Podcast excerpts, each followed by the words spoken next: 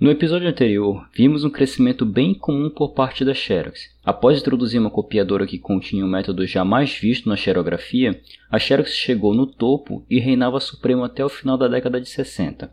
Porém, mesmo grandes empresas inovadoras têm seus altos e baixos, e a Xerox não foi uma exceção. Portanto, no episódio de hoje, conheça um pouco sobre a segunda parte da história da Xerox, altos e baixos na década de 70 e 80 e várias tentativas de voltar ao topo, com algum sucesso no final. Posso entrar no seu smartphone.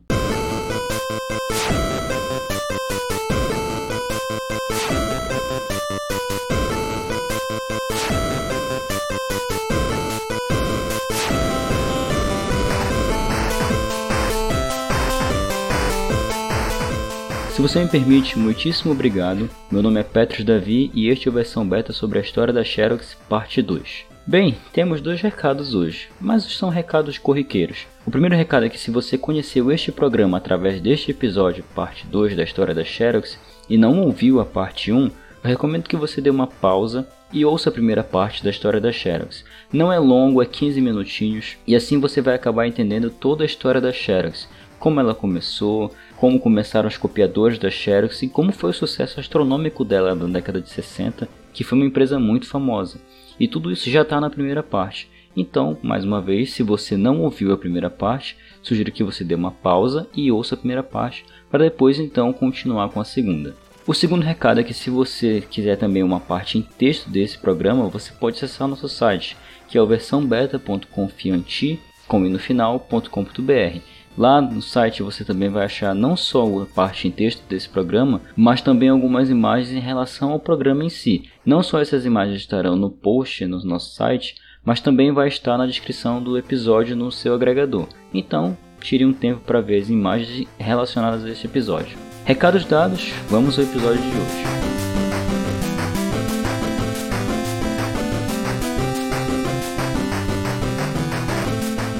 Bom, como eu mencionei na introdução, apesar do sucesso astronômico que a Xerox iria atingir na década de 70, ao final da década de 60 para o início da década de 70, a empresa passou por maus bocados nessa década e muitos dos seus esforços foram gastos nos tribunais de justiça dos Estados Unidos, ao invés de serem aplicados no setor de desenvolvimento de pesquisa da empresa, que é o centro de pesquisa lá em Palo Alto, na Califórnia, que foi onde surgiu várias invenções para a informática como um todo. Começando em abril de 1970, a IBM lançou uma copiadora de escritório também, dando a Xerox sua primeira competição real. Se você ouviu a primeira parte, vale ressaltar que até a finalzinho da década de 60, a Xerox não tinha concorrência. A única copiadora no mundo, talvez, era a dela. Claro que já tinha a Kodak, já tinha outras empresas que já faziam pesquisas sobre copiadoras, mas a de maior sucesso e a mais bem sucedida até aquele momento era a da Xerox. Então, quando a IBM lançou essa máquina também, ela não era tão rápida e tão sofisticada quanto as copiadoras da Xerox,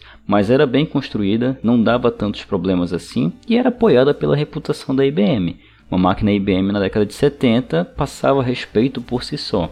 Então, foi a primeira competição da Xerox no mercado. A Xerox, ao invés de baixar e pesquisar sobre como tornar a própria máquina uma, um recurso melhor, respondeu com um processo acusando a IBM de violação de patente. Vale ressaltar que a, a Xerox fez um contrato com a pessoa que desenvolveu esse processo da xerografia e na cabeça deles nenhuma outra empresa poderia fazer uma copiadora também, somente a Xerox. E não é bem assim que funciona. Um pouco tempo depois, a Kodak também, que nasceu quase junto com a Xerox, lançou uma copiadora ainda mais sofisticada, o que levou a Xerox a perder ainda mais espaço dentro do mercado. A IBM e a Kodak seguiram uma estratégia semelhante usada pela Xerox logo no começo, que era de ir alugando as suas máquinas e suas copiadoras para empresas pequenas, médias e grandes, e atraindo muitos contratos grandes das quais a Xerox dependia para manter sua folha. Na metade da década de 70, os produtos japoneses também surgiram como uma ameaça ainda mais perigosa para a Xerox. Então, além de ter que competir com empresas dentro do próprio Estados Unidos, a Xerox teve que competir com empresas fora dos Estados Unidos. A própria Xerox tinha uma filial no Japão e fazia muitos trabalhos por eles lá, mas agora era vez dos próprios japoneses implementarem uma máquina copiadora nos Estados Unidos. A empresa japonesa Ricoh Company introduziu uma máquina menor, mais barata e mais resistente a falhas físicas do que a da Xerox. A estratégia japonesa era capturar a extremidade baixa do mercado e acabar subindo com ele. A extremidade baixa seriam empresas pequenas e à medida que essas empresas fossem evoluindo, esses contratos também iriam escalando. No mesmo período, outro concorrente japonês surgiu, a Canon, que é hoje conhecida por suas máquinas fotográficas, mas a Canon também tem uma, um setor de impressão e tem impressoras muito boas da Canon. E na época ela também entrou no mercado para competir com a Xerox. E num período de até dois anos entrou quatro concorrentes para concorrer com a Xerox. A IBM, a antiga Kodak, que quando percebeu que a Xerox estava tomando seu espaço no mercado começou a investir, a Ricoh Company e a própria Canon. Então no instalar de dedos a Xerox tinha quatro concorrentes.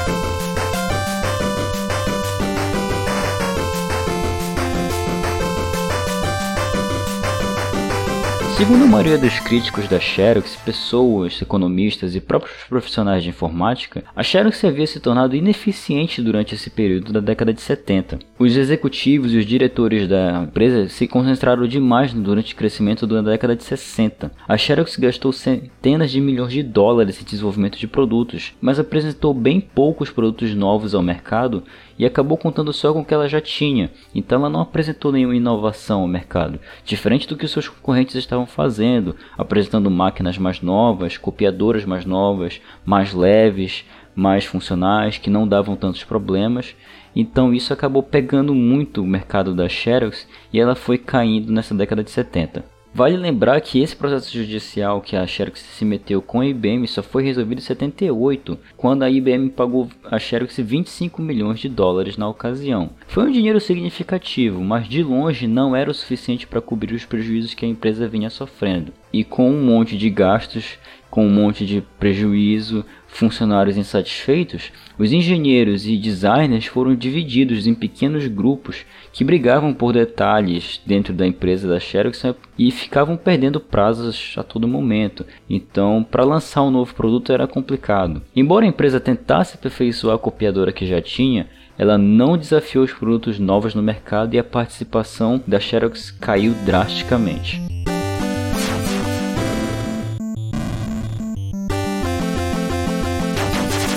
A Xerox acabou cortando bastante os custos de fabricação das copiadoras. Isso deu um retorno positivo para eles na época, recuperou um pouco a participação do mercado das copiadoras, mas a concorrência era intensa demais e manteve a receita da copiadora em torno de 8 bilhões de dólares na maior parte da década de 80. Então foi uma queda muito drástica que a Xerox sofreu na década de 70. Mas à medida que a tecnologia foi mudando e as coisas foram se aperfeiçoando, a Xerox viu pela primeira vez em muitos anos alguma oportunidade de, de tentar melhorar seu serviço, de tentar melhorar sua copiadora, e, e a década de 80 foi perfeita para mostrar o quanto esse crescimento da Xerox melhorou. Em 1981, a Xerox finalmente começou a lançar novos produtos, começando com a máquina de escrever Memory Writer. Essa máquina de escrever logo vendeu mais que a da IBM e ganhou mais de 20% do mercado de máquinas de escrever elétricas. Então, só nesse movimento a Xerox já conseguiu tirar um pouquinho de mercado da IBM e até conseguiu combater um pouquinho com a própria copiadora da IBM. Em janeiro de 1983, dois anos depois que, ela, que a Xerox lançou essa Memory Writer, que é uma máquina de escrever elétrica, eles lançaram um novo modelo dessa máquina de escrever, que podia armazenar grande quantidade de dados internamente. No mesmo ano, as copiadoras da, da série 10 foram introduzidas, a primeira linha verdadeiramente nova da Xerox desde a década de 60. Essas máquinas usavam microprocessadores para regular funções internas e eram capazes de executar uma variedade de tarefas complicadas em diferentes tipos de papel. Elas também eram muito menores e muito menos propensas a quebrar do que as copiadoras anteriores da Xerox. As máquinas da série 10 utilizavam tecnologia desenvolvida em Palo Alto, no centro de pesquisa deles próprios, que estava se tornando cada vez mais integrado à empresa. Depois do fiasco que eles viram acontecer, que o Steve Jobs foi lá, viu o menos de ouro que eles tinham com a interface gráfica e não aproveitaram, a direção da empresa começou a rever os conceitos e começou a dar um pouco mais de crédito ao centro de pesquisa da Califórnia. Mas nem tudo foi, nem tudo estava se alinhando para coisas boas. A Xerox também lançou nesse mesmo período estações de trabalho, PCs e softwares para computadores e construiu um negócio de um bilhão de dólares em impressoras a laser. Só que na época essa tecnologia de impressora laser não era tão eficiente quanto a de hoje.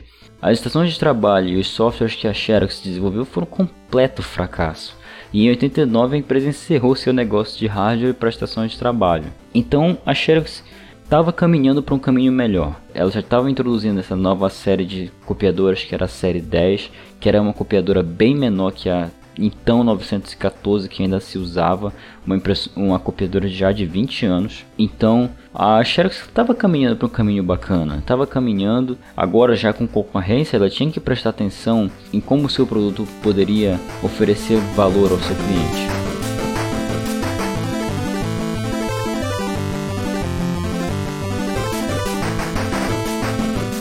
Principal competição da Xerox, claro, foi a Kodak. Mas a empresa do Japão, que era a Ricoh, também estava lançando produtos novos a todo momento, então a competição era muito acirrada nesse quesito. Quando eles perceberam que a situação interna dentro da empresa, a receita estava começando a dar lucro e as coisas estavam melhorando, eles investiram em outros setores da indústria. E em 1983, a Xerox comprou a Crumman Foster, que era uma empresa de seguros de propriedade e um ano depois formou a Serviços Financeiros da Xerox, que comprou duas empresas bancárias de investimento nos anos seguintes.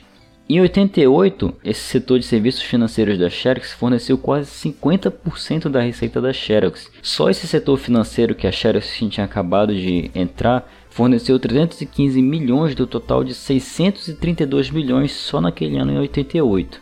Esse setor financeiro da Xerox também teve um bom desempenho, foi capaz de captar recursos a um baixo custo, claro, porque era apoiado pelo próprio recurso da Xerox, mas não é porque era apoiado pela empresa maior que essa empresa independente que prestava serviços financeiros não era tão eficiente com sua própria folha. Então, foi importante para a Xerox também esse serviço. Ainda em 1988, a Xerox passou por uma reestruturação de 275 milhões de dólares, cortando 2 mil funcionários, diminuindo sua produção de máquinas de escrever eletrônicas, abandonando seus negócios de sistemas médicos e criando uma nova organização de marketing para introduzir novas tecnologias no mercado com mais eficiência, já que era um setor que a Xerox pecava bastante. Na década de 60 nem tanto, porque quando ela introduziu a 914, teve um poder de marketing muito grande e muitas empresas ficaram sabendo na época. Como agora tem concorrência, então a Xerox teve que colocar um marketing um pouco mais pesado, abrir um setor a mais dentro da Xerox, que era uma empresa independente, mas para trabalhar somente no marketing dos produtos internos da Xerox então era importante para a Xerox passar a imagem de uma empresa de confiança que ela teve na década de 60 e perdeu nesse período da década de 70 e estava reconquistando a confiança de seus consumidores agora na, na década de 80. Depois de todos esses movimentos, cortes salariais, cortes de emprego mesmo e muitas modificações de seus produtos, a Xerox começou a ganhar participação de mercado pela primeira vez em anos, e a moral dentro da empresa dos seus funcionários começou a melhorar também. O retorno da Xerox foi tão impressionante que em 1989 seu setor de produtos e sistemas de negócios ganhou o Prêmio Nacional de Qualidade do Congresso dos Estados Unidos por recuperar sua liderança em qualidade de copiadoras. Por mais que a IBM estivesse lançando impressoras, por mais que a Kodak também estivesse nesse ramo, a Xerox ainda era pioneira nesse sentido e acabou retomando essa confiança das pessoas no finalzinho da década de 80. Como você pode ver, a Xerox mostrou sua capacidade de mudar no finalzinho da década de 70, quando ela passou por maus bocados, e ela soube responder à primeira onda japonesa de copiadoras. Então, a partir de agora, você pode perceber que ela é uma empresa que consegue se adaptar a, várias, a vários segmentos de mercado e estava caminhando para um caminho bacana, seguindo agora para a década de 90.